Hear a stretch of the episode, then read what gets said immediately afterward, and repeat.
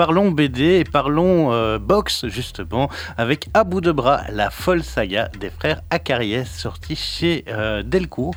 Euh, et donc c'est vraiment ça, c'est une biographie de deux frères. Alors moi je ne connaissais pas. Les célèbres frères Acariès qui ont fait la boxe française et qui ont réussi à faire en sorte que cette boxe se transporte à l'international.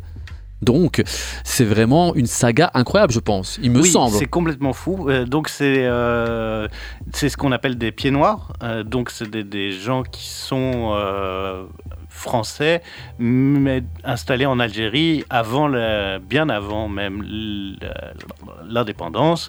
Et donc, eux vivent là comme pieds noirs. Et évidemment, au moment de la de la de l'indépendance, pardon, ça devient assez compliqué. Donc il se retrouve à Marseille, euh, le papa avait un, un, bon truc, il va se retrouver à une bonne, euh, à une bonne place, oui, une bonne travail, situation, une bonne situation, il va mmh. se retrouver d'un coup euh, dans la merde, ben, chauffeur de taxi. Voilà, voilà ça, ça c'est plus compliqué. C'est pas top quoi, c'est pas top. Euh, mais franchement, euh, c'est super intéressant. Moi, je n'y connais rien en boxe. Je suis pas un grand fan de boxe, et donc c'est rigolo de voir comment est-ce que euh, de leur enfance comme pied noir en Algérie, ils vont arriver au sommet de la boxe et du business de la boxe. Et tu dis bien fait, au sommet parce que c'est vrai, ils vont ils arriver au sommet. d'organiser. Ça commence parce qu'ils essayent de réorganiser un match euh, en Algérie et c'est la première fois qu'ils y retournent depuis qu'ils sont petits et donc on a vraiment ça. Euh, c'est euh, super intéressant, le dessin est, est, est vraiment chouette, moi j'aime assez bien, c'est un dessin très... Une sorte de crayonné, non Ouais, très pas? crayonné, très. Euh... Ouais, crayonné. Ouais, crayonné, crayonné, ouais, une sorte de crayonné avec euh, un très bon choix de couleurs, je trouve. Euh, en tout cas, palette graphique, tu penses? Tout ça, ça, on peut plus dire. Oui, c'est ça, c'est vrai, c'est vrai, c'est vrai. Euh, donc c'est Sagar au dessin qui réside en Espagne mais qui a fait les beaux arts de Barcelone. Il a travaillé euh, pour pas mal de gens avant de se mettre vraiment dans la bande dessinée. Il a sorti pour Delcourt déjà trois albums.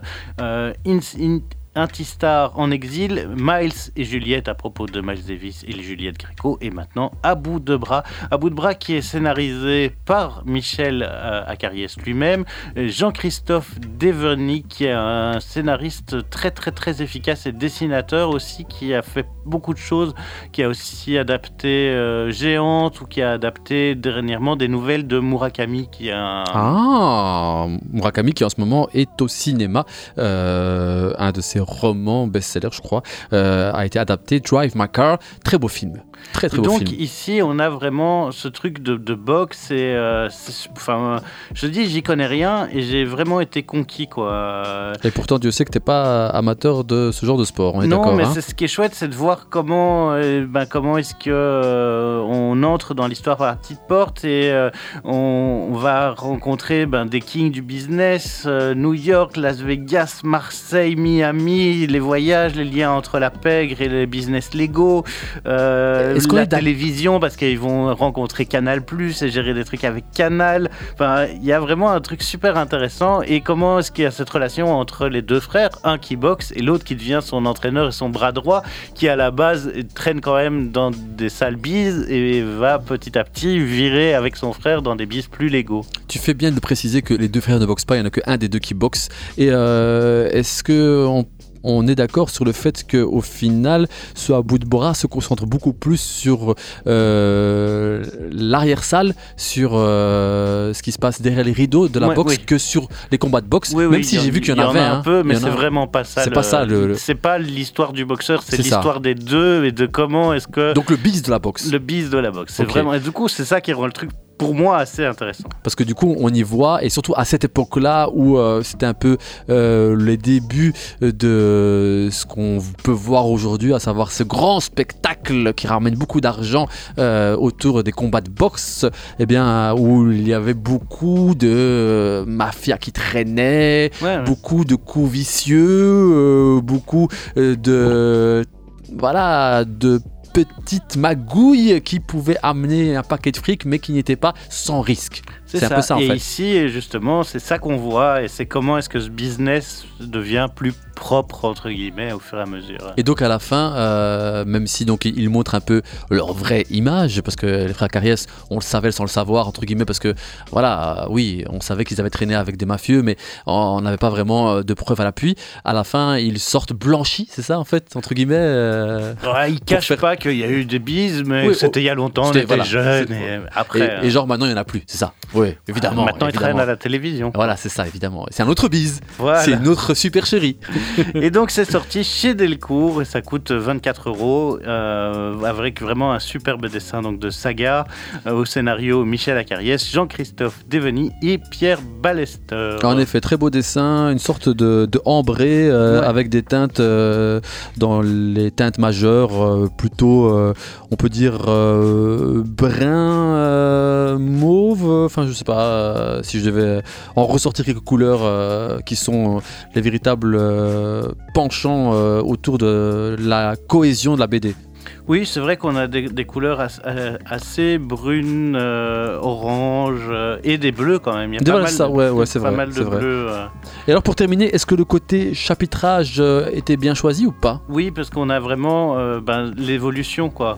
Euh, des frères, comment est-ce qu'ils commencent petits, comment est-ce qu'ils découvrent la boxe, comment euh, ils vont grandir, rencontrer d'autres gens. Donc c'est vraiment super intéressant. On reste dans la bio et dans une autre sorte d'évolution euh, plutôt royaliste avec cette chère et tendre peut-être Christina qui... Tendre n'est pas le mot qui ok, lui convient. cette chère et sauvage Christina alors... Christina qui est donc re- La reine, reine de garçon. Suède, qui est reine de Suède. Oui, reine de Suède, c'est vrai. euh, en fait, comme euh, c'est une femme, oui. bah, c'est compliqué qu'on ne lui laisse pas vraiment régner comme elle veut et on aimerait lui coller un roi dans les pattes. Mais elle veut Euh, pas. Mais elle veut pas. euh, D'ailleurs, elle préfère les femmes et elle préfère Mais ça, euh, elle le être pas. indépendante. Mais c'est, euh, on est en 1650. Voilà, donc ça elle le dit pas. Voilà. C'est compliqué. C'est compliqué, voilà. compliqué à compliqué. assumer. Euh, Il y, a, il y a aussi toute cette... Ah, toute, cette, toute cette quoi Cette, cette, euh, difficulté aussi qu'a euh, la Suède à être luthérien. Euh, et donc il y a le, le- tout le mouvement luthérien qui apparaît en, en France. Enfin, euh, euh, pas en France, mais en France aussi, enfin, qui va influencer l'Europe, les luthériens et ces protestants. Et justement, elle, elle est plutôt inspirée par des philosophes et elle fait venir, entre autres, euh, René Descartes dans son royaume pour lui apprendre la philosophie. Et alors, elle le rencontre le matin tôt ou en cachette la nuit pour apprendre plus sur la philosophie, alors que ben, les. Les gens qui l'entourent euh, voudraient lui coller plutôt un mari et l'empêcher de réfléchir à ça et qu'elle soit plutôt luthérienne pure et dure et qu'elle ne vienne pas embêter les gens avec, euh, avec tout ça. Mais question pour ceux qui euh, ne seraient pas comme moi par exemple en connaissance totale de tous les mouvements. Qu'est-ce que le mouvement luthérien? Du coup Est-ce que tu peux expliquer en quelques mots ou pas Alors je pense que c'est un courant qui fait partie de... Pour rappel, en tout cas, euh, pour nos chers et, et tendres auditeurs. Donc je crois que c'est un mouvement protestant. hein. Donc Martin Luther, euh, il est né en, le 10 novembre 1483, mais ça on s'en fout. Même si Euh, certains me diront que c'est une évidence parce que voilà. Initiateur du protestantisme et réforme de l'Église, euh, donc la réforme protestante qui va, qui, a le- qui va changer, entre autres, je pense. déjà, je pense qu'il y a une histoire de.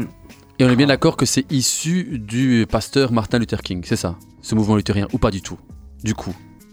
Non. Non, ok. Luther King, on est dans les années 60, 1960. Je sais bien, je sais bien, mais parce que tu me dis, tu, tu me dis luthérien, du coup. Oui, euh, mais luthérien, on est en 1483. c'est vrai, c'est vrai, c'est vrai. Je, je- je Si me suis un peu perdu. Martin je me Luther, suis un peu perdu, j'avoue. Martin Luther s'appelle sans doute Luther parce que, oui, il est aussi. C'est lui qui est influencé par le mouvement luthérien Oui, c'est fort possible. C'est fort possible. Oui, sans doute. C'est fort possible. il- je pense que, en effet, c'est plutôt des, euh, des protestants aux États-Unis euh, et des baptistes, mais euh, c'est compliqué pour moi.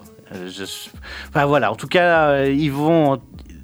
Ne t'inquiète pas, on coupera ce passage euh, par rapport à- au mouvement luthérien si c'est trop compliqué. bah, on peut couper, enfin, comme oui, Ouais, parce ouais. que c'est chaud quoi. Ok, ok. J'y connais pas grand chose en religion, un peu, mais pas. Et donc, du coup, re- reprenons sur la BD, du coup, vas-y. Donc Christina, euh, ben, euh, ce qui est compliqué pour elle, c'est que c'est une femme forte qui veut, euh, mais qui est considérée comme un roi aussi. Donc on on- on ne dit pas Madame la Reine, on lui laisse peu de pouvoir, on essaye de, de la mettre euh, dans une case et elle, Une case qu'elle n'aime pas. Elle, non, elle n'aime pas les cases, en elle, fait. Elle est tiraillée donc entre ce masculin, ce féminin, entre euh, foi et savoir, donc entre la rigueur des luthériens et euh, le catholicisme, et Descartes qui va amener des choses encore différentes. Donc on a vraiment une femme très très moderne dans un carcan très compliqué à gérer et euh, très euh, très traditionnel. Et donc c'est assez intéressant de voir cette lutte interne qu'elle peut avoir euh, dans la manière d'agir. Alors c'est deux scénaristes et dessinateurs, Jean-Luc Cornette et Flore Balthazar, qui adaptent euh, une pièce qui s'appelait déjà Christine, la reine garçon, une pièce de Michel-Marc Bouchard. Euh, donc ça coûte 16 euros, c'est sorti chez Futuropolis. On est d'accord que le dessin n'est pas ouf Ça, on est d'accord Oui, C'est un dessin assez classique. classique. Voilà. Euh, mais c'est- très efficace. euh, C'est euh, c'est pas joli complètement, mais voilà. Enfin, c'est pas.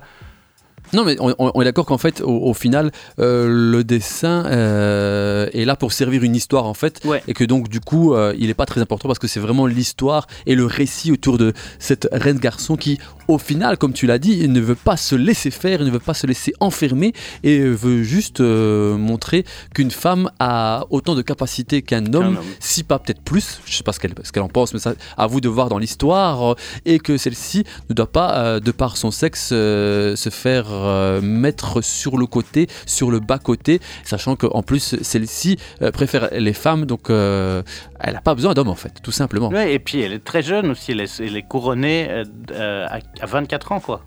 À 24 ans Oui, donc son Ah père ouais. meurt quand elle a 7 ans, et à 24 ans, elle est couronnée. Mais est-ce que- mais, mais- mais est-ce qu'elle est qu'elle désire ou est-ce qu'elle veut être reine, du coup? Ou Euh, en tout cas gouverner un, un- un État euh, Oui, à sa manière. Mais Ah, après, elle n'a pas le choix. non quand même. Non, elle n'a pas le choix, mais est-ce que. euh, oui, c'était pas un choix, certes, mais euh, est-ce qu'elle n'aurait pas préféré faire autre chose? C'est ça que je veux dire. Non, tu sens que c'est une femme de pouvoir, c'est une Elle a une ambition. c'est- une politicienne, c'est D'accord. C'est une féministe, c'est quelqu'un de voilà, mais qui est entouré de conseillers très traditionnalistes qui ne veulent pas la laisser vivre comme elle l'entend. Et du coup, euh, le récit raconte comment elle réussit à faire en sorte que. Le récit raconte cette lutte euh, et cette difficulté. Ah ah Est-ce qu'elle réussit ou pas à faire à suivre dans le récit? Je vous laisse évidemment le découvrir. Christina la reine garçon euh, chez Futuropolis.